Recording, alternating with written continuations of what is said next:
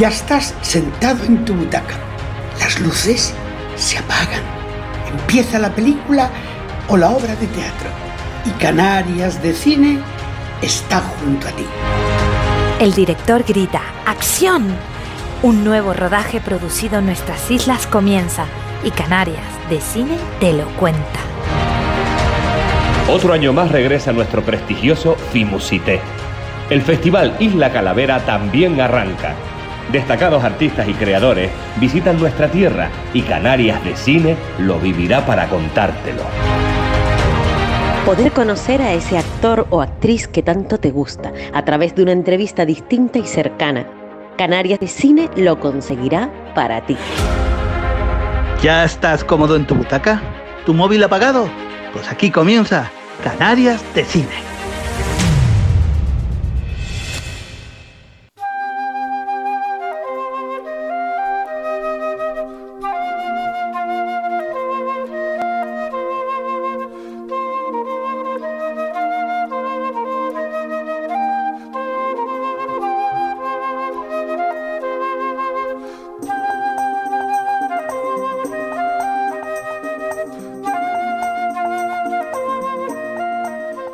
Si fueras un producto, ¿cuál sería tu eslogan?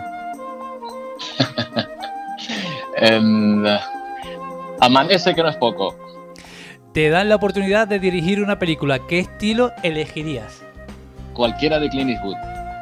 Si pudieras viajar en una máquina del tiempo, ¿te gustaría visitar el pasado o el futuro? El pasado. ¿Con qué personaje histórico te gustaría cenar? Uf. Mm, ¿Con qué personaje histórico? Con muchos. Em, no sé, ahora como uno cualquiera. No sé, eh, con Cristóbal Colón, por ejemplo. ¿Qué superpoder te gustaría tener? Volar. ¿Qué querías ser de adulto cuando eras niño? Quería ser Félix Rodríguez de la Fuente. Qué bueno, me apunto. ¿Qué es lo primero que harías si te tocase la lotería? Teatro. ¿Qué es lo que te pone más nervioso en esta sociedad que vivimos? El cinismo. Si solo pudieras comer un plato el resto de tu vida, ¿qué plato elegirías? Paella. ¿Cómo concilias el sueño cuando no puedes dormir? Leo. Si tuvieras 10 segundos para pedir un deseo, ¿qué pedirías? Ahora mismo, que nos podamos abrazar pronto. ¿Crees en los extraterrestres?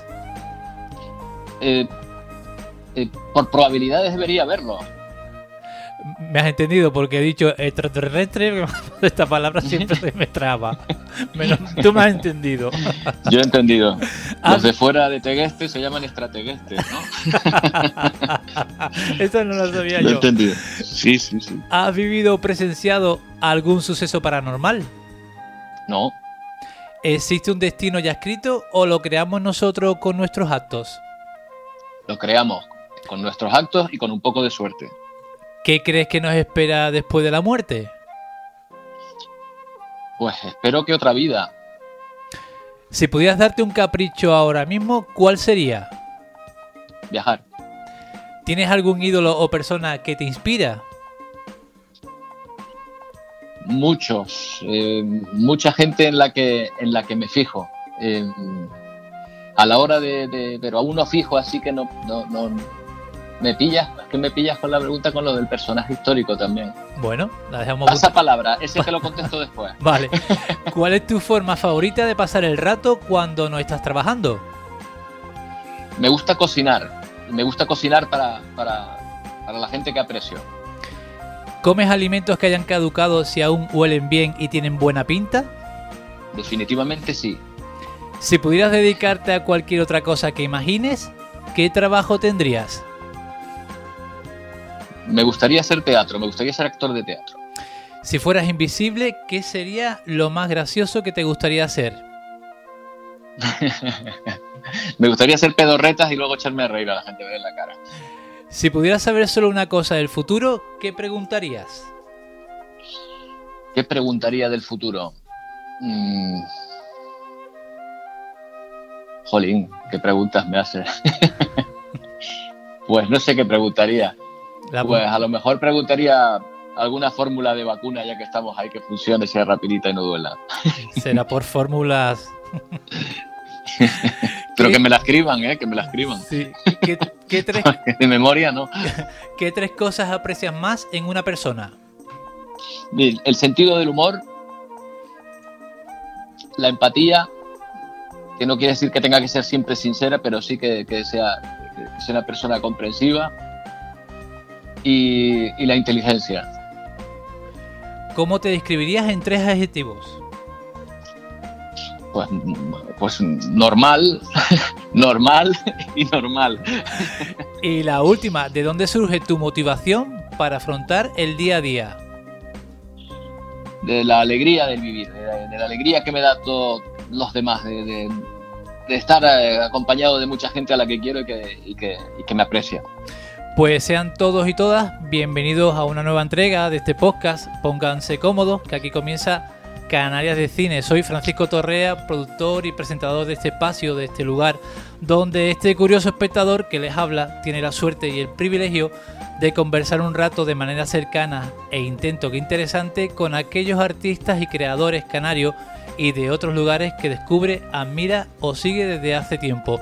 Hoy nuestro invitado de momento de momento no ha realizado ningún corto, tampoco se ha subido a algún escenario, aunque ya hemos comprobado con sus respuestas que tiene muchísimas ganas de, hacer teatro. Bueno, algún escenario también se puede cantar, ¿no? Ni de momento ha protagonizado ninguna serie rodada en alguna de nuestras maravillosas islas. Pero sin embargo, durante muchos años y en la actualidad cada noche nos lo podemos encontrar presentando junto a su magnífica compañera periodista Pilar Romeu el Telenoticias de hoy de la Radio Televisión Canaria. Canarias de Cine recibe esta tarde a Roberto González. Roberto, buenas tardes, ¿cómo estás? Muchas gracias, Fran, estupendamente. Muchas gracias por invitarme, encantado de estar aquí. Pues, Mira, tengo, a ver, dos, dos, tres cosas que decirte. A ver. Eh, a ver, la primera, un personaje que me inspira. Mira, ahora mismo mucho Rafa Nadal. Oye, no, será el gran ídolo del mundo, antes no se me ocurrió, pero me parece, me parece un tío genial. Me parece que, que los valores del deporte se resumen ahí. Em, cuando me has dicho con quién personaje del histórico me gustaría comer, em, hay, hay uno, con, eh, sentarme, eh, que siempre lo había pensado, me salió Cristóbal Colón, que también, ¿por qué no? Pero hay un, había un aventurero, Robert Scott, que nunca llegó al polo, que llegó segundo y después murió en el intento y todo esto. Me hubiese encantado hablar con Robert Scott y, que me contase cosas de sus aventuras y de todo esto. Me habría encantado. Y en tercer lugar, eh, ya me he subido a las tablas del teatro. Ah. en la universidad, en la universidad hice bastante teatro. En la tele pude rodar un capítulo de un corto que me invitaron, hice un cameo de, de, un corto y como me gusta tanto la experiencia del teatro en la universidad, me gustaba lo del teatro y todo esto. Soy un actor, era un actor muy malo, ¿eh? pero eh, fíjate que siempre tengo la, ilusión de volver a, entrar en eso. El teatro no me da de comer, ni me va a dar de comer nunca, pero sí, cuando me has dicho qué podrías hacer, o, si tuviese eh, tiempo, me hubiese tocado la primitiva y tendría tiempo, no todo el tiempo del mundo, poder hacer, volver a hacer teatro, subirme al escenario, me encantaba. Eh, preguntarte, eh, bueno, primero agradecerte tu, visita, estoy encantado, eres el segundo compañero de Revolución Canaria que pasa por aquí, espero que, bueno, que repitáis cuando os apetezca y que pasen muchos más compañeros compañeros vuestros. Y te quería decir, bueno, ¿en qué momento vital te encuentras, Roberto? Pues muy bien, eh, mira, estoy en un momento, yo creo que estoy empezando la edad la edad adulta justo ahora, que acabo de cumplir los 50 y me encuentro muy contento eh, y muy ilusionado, que es lo que mejor se puede, se puede estar en cualquier época, en cualquier, en cualquier edad, yo creo.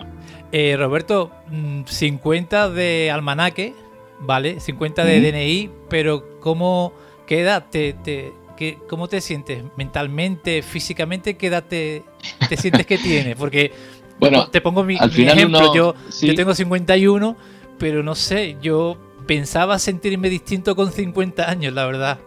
Más gastado. mira, yo, mira, Frank, te, voy a contar un secreto. Esto, lo que tiene la radio, ¿eh? a mí me encanta la radio y al final la radio uno eh, consigue sacar y hablar cosas de, de, con otras personas que no se dicen en, otros foros. Pues me alegro. Yo, yo nunca tuve crisis de los 40 ni nada de eso, ¿eh? pero es verdad que cuando, que cuando eh, vi que se acercaba cuando ya cumplí 50, te da como una especie de vértigo, ¿no? Porque uno tiene en su mente, eh, a lo mejor eh, lo que era esa edad antes, ¿no? Como, pues ya te imaginas algo ya, pues no sé, eh, pues ya un señor muy mayor, muy mayor, muy mayor, que para alguien joven seguramente lo somos, ¿no?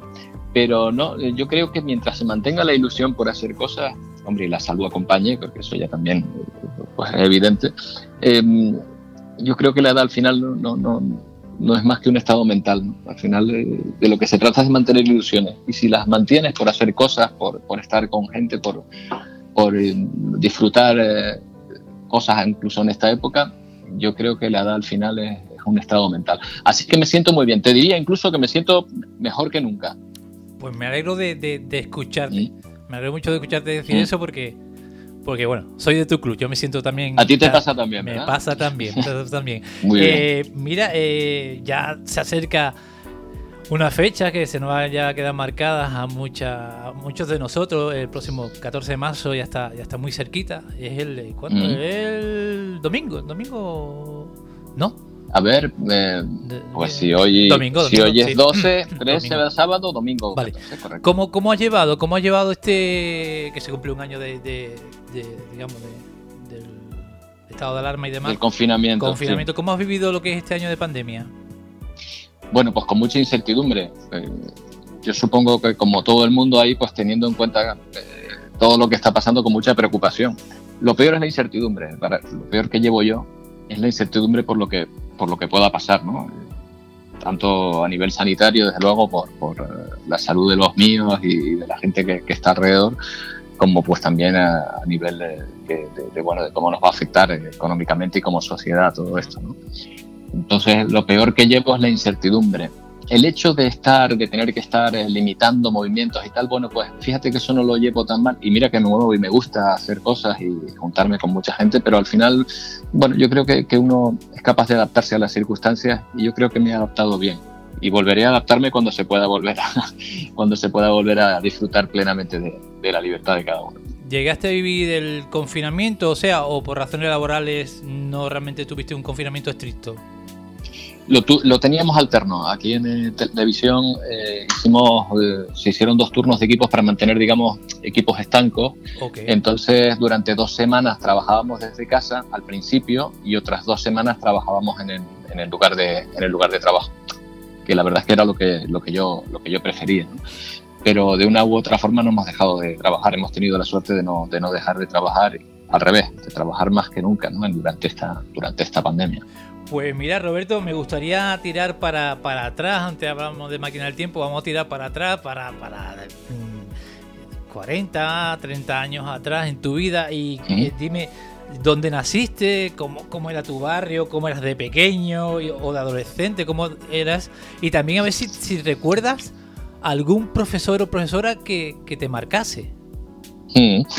Yo nací en Logroño, mis padres son de allí y vine a Tenerife, ellos vinieron eh, a Tenerife cuando yo era muy pequeño, tenía un año, año y medio, por lo tanto eh, me considero eh, muy lagunero, porque vivimos en la, en la laguna, ¿no?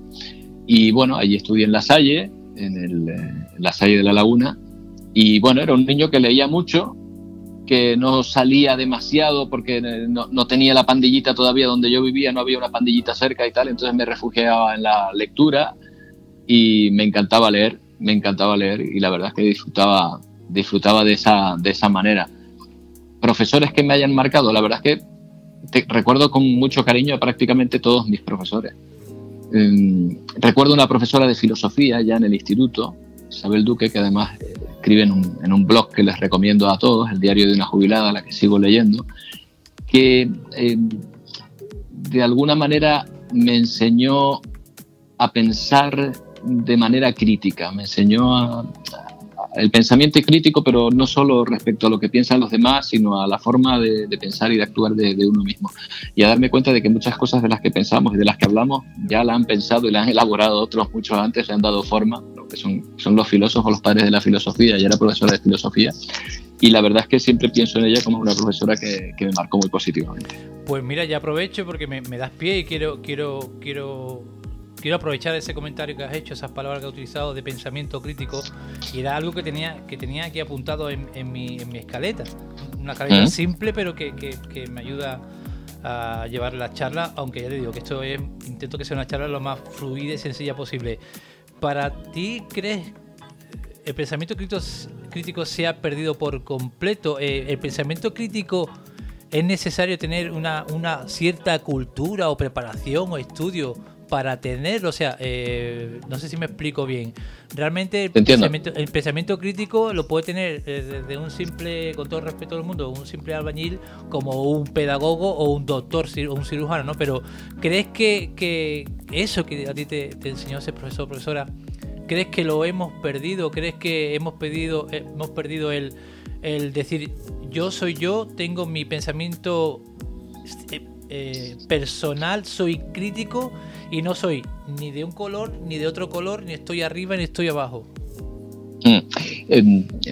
no soy elitista respecto al pensamiento crítico, es decir, no creo que haya que haberse leído un montón de libros de filosofía o, que haya la, biblioteca universal para, para, poder hacerlo. De hecho, pienso que eh, muchas veces son eh, las personas más sencillas las que tienen un pensamiento mm, también más, más más acertado, un pensamiento crítico hacia, hacia ellos y hacia los demás, ¿no? Y son capaces de escuchar y son capaces de, de, hacerse una idea de lo que oyen y, tomar una, una, postura u otra, mucho más sabia a lo mejor de que cualquiera que, que, pueda dárselas de, de, haber estudiado o lo que sea. En ese sentido, no lo sé, pero sí creo que las personas que para ser, eh, para tener eh, ese tipo de, pensamiento que confrontar ante quienes nos quieren manipular, porque al fin y al cabo el pensamiento crítico de lo que se trata es de que quien te quiera manipular, que al final todos somos manipulables y siempre nos podrán manipular, pues lo tenga un poco más difícil. Entonces, mm, sí creo que estar informado, beber de distintas fuentes, escuchar a las demás personas, escuchar a los demás, observar lo que pasa alrededor, es una buena forma de lograrlo. Eh, actualmente yo creo que nos estamos encapsulando quizá de cara a las nuevas tecnologías, en ese sentido nos están eh, y apartando un poco de esa capacidad de observación del otro y nos estamos centrando eh, muchas veces solo en nosotros, en lo que nos gusta leer, en lo que nos recomiendan determinadas páginas, con lo cual al final observamos la mitad del mundo, nuestra mitad, no observamos la otra, con lo cual el pensamiento crítico también eh, comete, cometes el error de pensar que solo tú tienes la razón y también falla. Exacto, porque también da, la sensación de que, de que en esta circunstancia que llevamos viviendo, bueno, aunque ya desde hace, desde hace muchos años, eh, eh, que es lo que te decía de, elegir un color o un bando, ¿no? Como que eh, casi, casi hemos perdido, casi, ¿no? El respeto a la opinión ajena, a respetar la opinión del otro, aunque sea, sobre todo si es contraria a la nuestra, ¿no? Sí, es verdad. Tenemos, tendemos, si lo observo además últimamente eh, como más abundante, ¿no? Tendemos a excluir al, que no está de acuerdo, de cierta manera. Y al, eh, y al hablar del posicionamiento político nos encontramos precisamente con eso, ¿no? Con más mm, una opinión para excluir la, de, la del otro cuando creo que desde la transición hasta ahora, ya que estamos hablando de, de periodos políticos, ¿no? precisamente lo que, lo que nos ha permitido prosperar es entender el punto de vista del otro ¿no? y tratar de, tratar de aunar esfuerzos y de integrar. Siempre se ha dicho que en, este país al final se ganaba las elecciones el que se, el que se movía en el centro. ¿no? Hmm. yo siempre lo había oído y siempre se decía eso. ¿no? sé si ahora estará ocurriendo lo contrario, que esa fuerza que antes era centrípeta, ahora se ha vuelto centrífuga y parece que de repente quienes tienen más posibilidades tienen son los que se mueven en los extremos. Y tienes también la sensación, Roberto, eh, que yo la tengo, ¿no? De que las noticias hoy en día eh, nacen, eh, se difunden y mueren muy, muy rápidamente. Absolutamente, la actualidad ahora va a una velocidad tremenda. No, no, no sé, no, sé por qué, pero no sé exactamente por qué, pero es verdad, estoy de acuerdo contigo. ¿Crees que por la lo que es noticia hoy, ya mañana no? Exacto, o, también piensas que tiene algo que ver con, esta memoria de, pez, ¿no? Que también se nos está incorporando, ¿no? Sí, a lo mejor estamos logrando una cierta voracidad también, ¿no? A la hora de... son tantas los, estímulos y tantas las posibilidades de, informarnos que al final eh, creamos una cierta adicción a, a información nueva, información nueva, información nueva pero a titulares que no analizamos después, ¿no? Realmente. Probablemente tenga algo que ver eso. Eh, quería. eh, estábamos un poquito que habíamos tirado atrás en el tiempo, ¿vale? Volvemos a, volvemos a esa etapa tuya de los Mm. comienzos. Eh, ¿Cómo y cuándo empezaste a, a, a interesarte, a, a querer ser periodista? Mira, yo de pequeño, te lo comenté antes, quería ser Félix Rodríguez de la Fuente. Me acuerdo que me decían que este es un señor para, la- para los que nos estén oyendo más jóvenes, que era un, un naturalista que tenía un programa que se llamaba El hombre y la tierra y a mí me encantaba porque, porque bueno, porque él hablaba de animales y, y ese era mi, esa era mi primera vocación. Perdona, Pero- Roberto, ¿te sí. recuerda Iker Jiménez cada vez más hablando a, a Don Félix?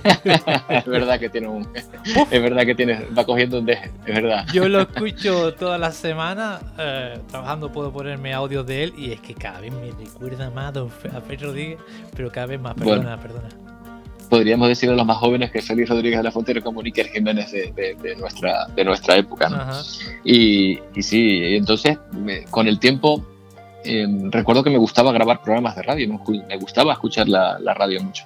Y de hecho yo lo que quería hacer cuando empecé a pensar en periodismo y todo esto era, era locutor de radio, quería hablar en la radio, quería, me encantaba la radio, me grababa mis, mis cintas y todo esto. Y tuve la oportunidad cuando entré en la universidad y yo empecé a estudiar Derecho, lo terminé, pero eh, lo que más me impresionó y lo que más me gustó era todo lo que, lo, que la universidad te, ofrecía alrededor, ¿no? la cantidad de actividades. Y te digo que ahí entré en teatro, en el aula de cine, entré en la tuna, entré, bueno, todo, todo lo que se me ofreció todo lo que podía abarcar. ¿no? A veces eh, pues dejando los estudios un poco a un lado, pero bueno. Y, y había una radio, allí hice una radio universitaria, se llamaba Radio Campus, y también me metí, por supuesto. Eso, y ahí pude hacer radio de verdad por primera vez.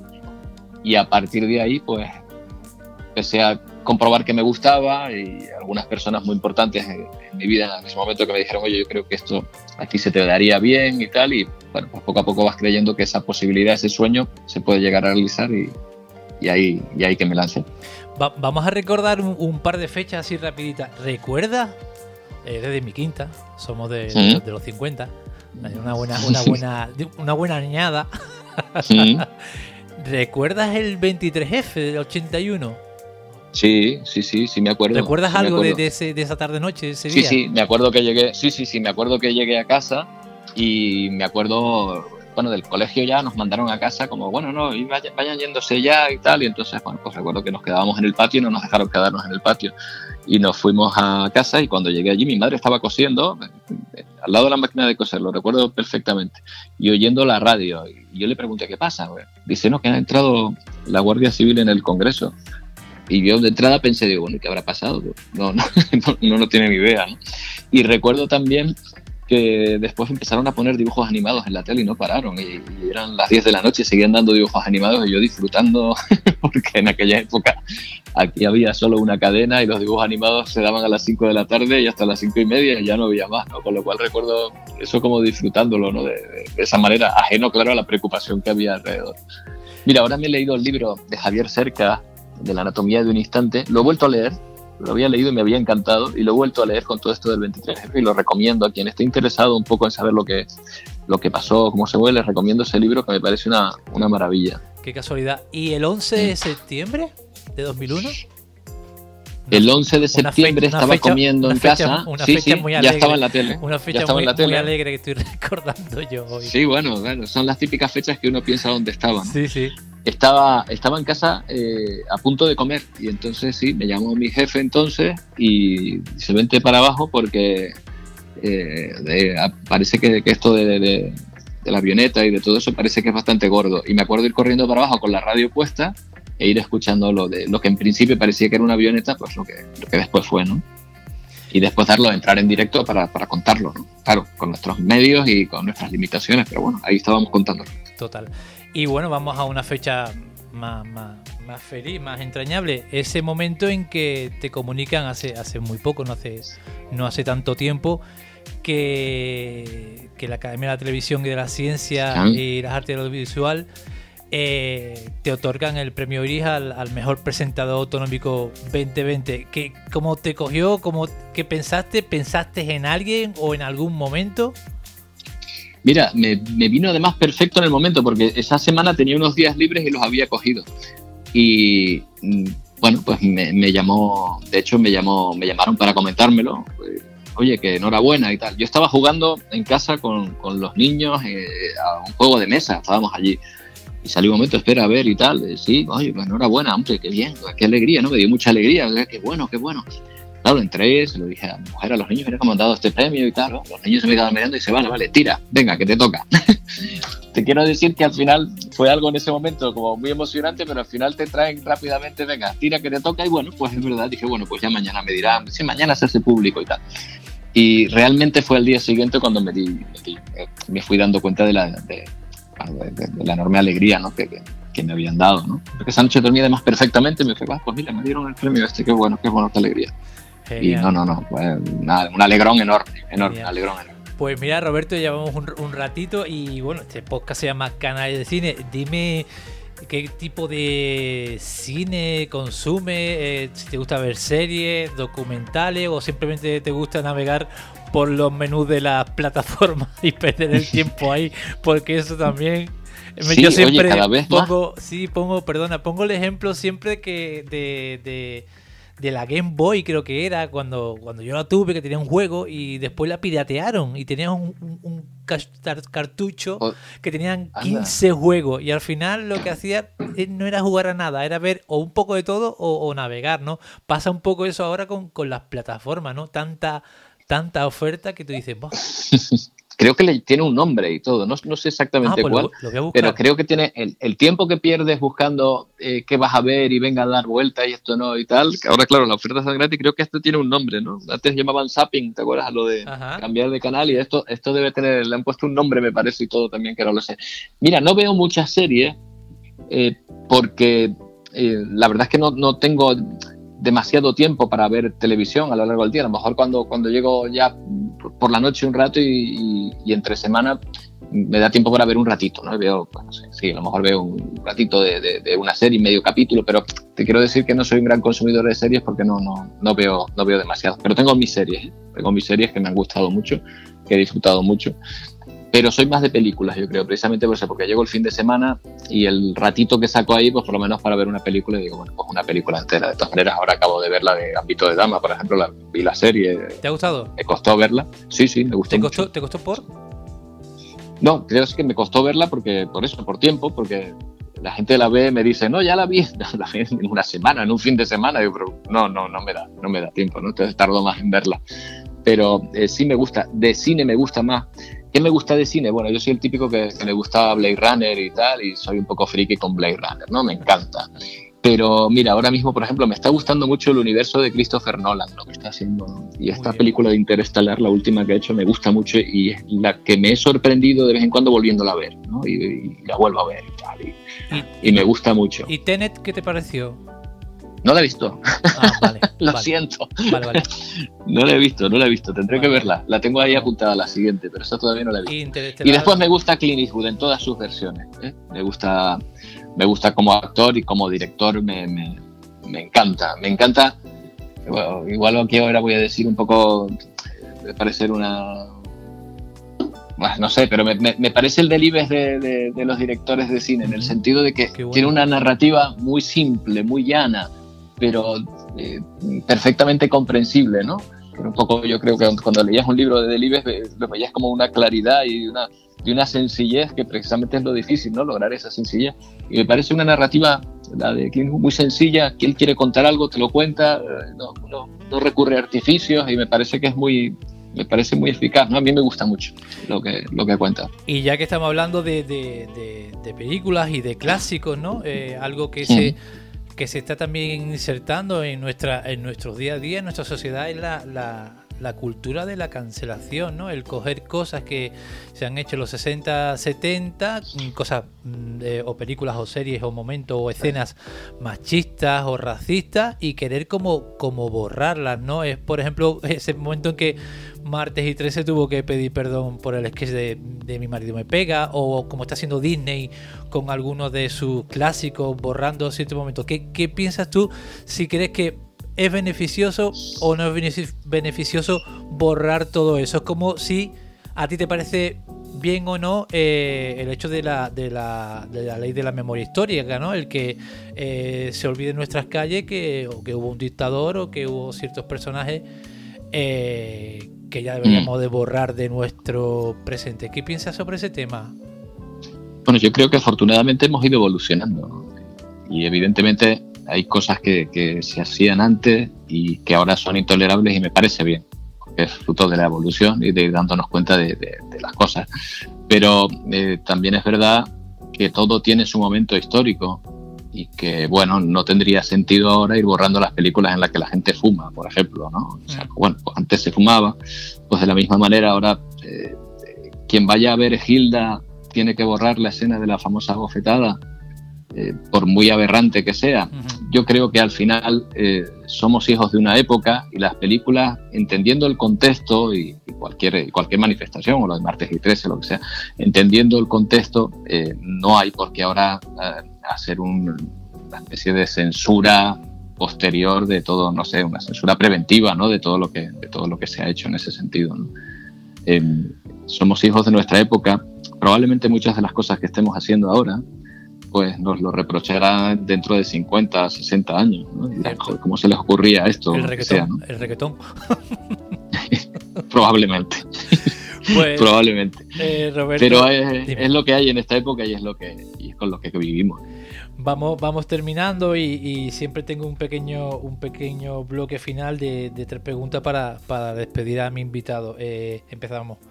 Eh, la primera, eh, ¿qué consejo le darías a cualquier joven canario que, quiera dedicarse a, al periodismo? Pues que si es su pasión y le gusta, primero que se, que se lance a por ello, ¿no?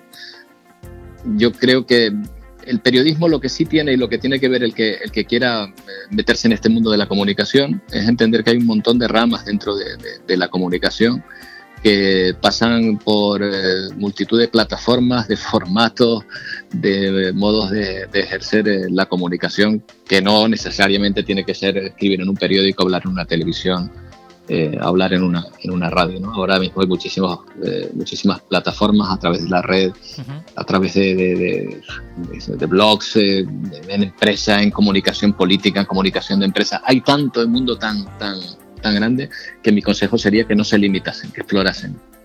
Roberto, ¿qué es para ti el éxito? El éxito, no sé, hacer lo que uno quiere ¿no? y poder vivir de ello. Y la última, que es doble pregunta. Eh, si pudieras volver a encontrarte con Roberto pequeñito, con 10, 12 años, ¿qué consejo te hubieras dado? Que no tenga miedo. Que no tenga miedo.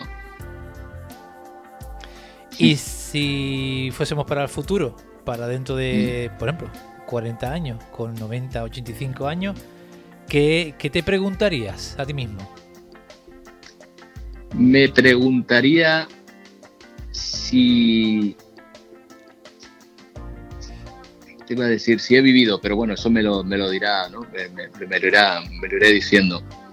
Sí, le preguntaría que si voy a tener la oportunidad de volver atrás todavía a tiempo, le preguntaría qué, qué te queda por hacer o qué, qué, qué, es lo que se quedó en el tintero para rápidamente ir y hacerlo corriendo, ¿no? Lo posible. Porque a esa edad, si hay algo que se te queda en la cabeza que no has hecho, que no has podido hacer, hay que hacerlo corriendo. Sería algo así. Pues Roberto, eh, encantadísimo de, esta, de esta tu primera visita a este podcast, a Canarias Canarias de Cine, en el cual cabe, eh, pues ya ves, tanto artistas del sector audiovisual como profesionales de la información de Canarias, que sigo y que admiro desde hace mucho tiempo. Para mí es, un lujo. Estaría hablando contigo, te aseguro, muchísimo más, más tiempo porque creo que podrían surgir temas muy, muy interesantes. Gracias por tu tiempo, por tu atención. Gracias por cada noche darles las noticias, aunque sean las noticias como son, pero al menos sentir esa, esa, esa cercanía. Si por algo me, he dirigido a ti y a otros compañeros tuyos del sector de los medios ah, como los que vendrán es porque soy periodista que no me pasáis así ya está, sino mm, hay mucho, como digo yo, mucho copypaste de periodista para mi gusto en ciertas cadenas, ¿no? Entonces, mm. a mí, y no es peloteo ni nada, simplemente hay periodistas en la televisión canaria, bueno, y en otros medios canarios que realmente me transmiten cercanía, eh, sobre todo eh, verdad, ¿no? Entonces... Mm te quería devolver eh, ese regalo que tú me haces cada noche con tu compañera, con Pilar, que espero poder mm. también invitar en un futuro, pues eh, darte este pequeño espacio de sacarte un poco de tu, de tu rutina diaria y, bueno, recibirte aquí en este podcast que es tu casa. Bueno, oye, pues muchas gracias, Fran. Me siento, me siento abrumado y muy agradecido y además me lo he pasado muy bien, francamente bien, este ratito de, de radio, que sabes que es lo que a mí me gusta, la radio. Muchas gracias a ti y a todos tus oyentes. Pues nada, Roberto, hasta pronto. Un abrazo.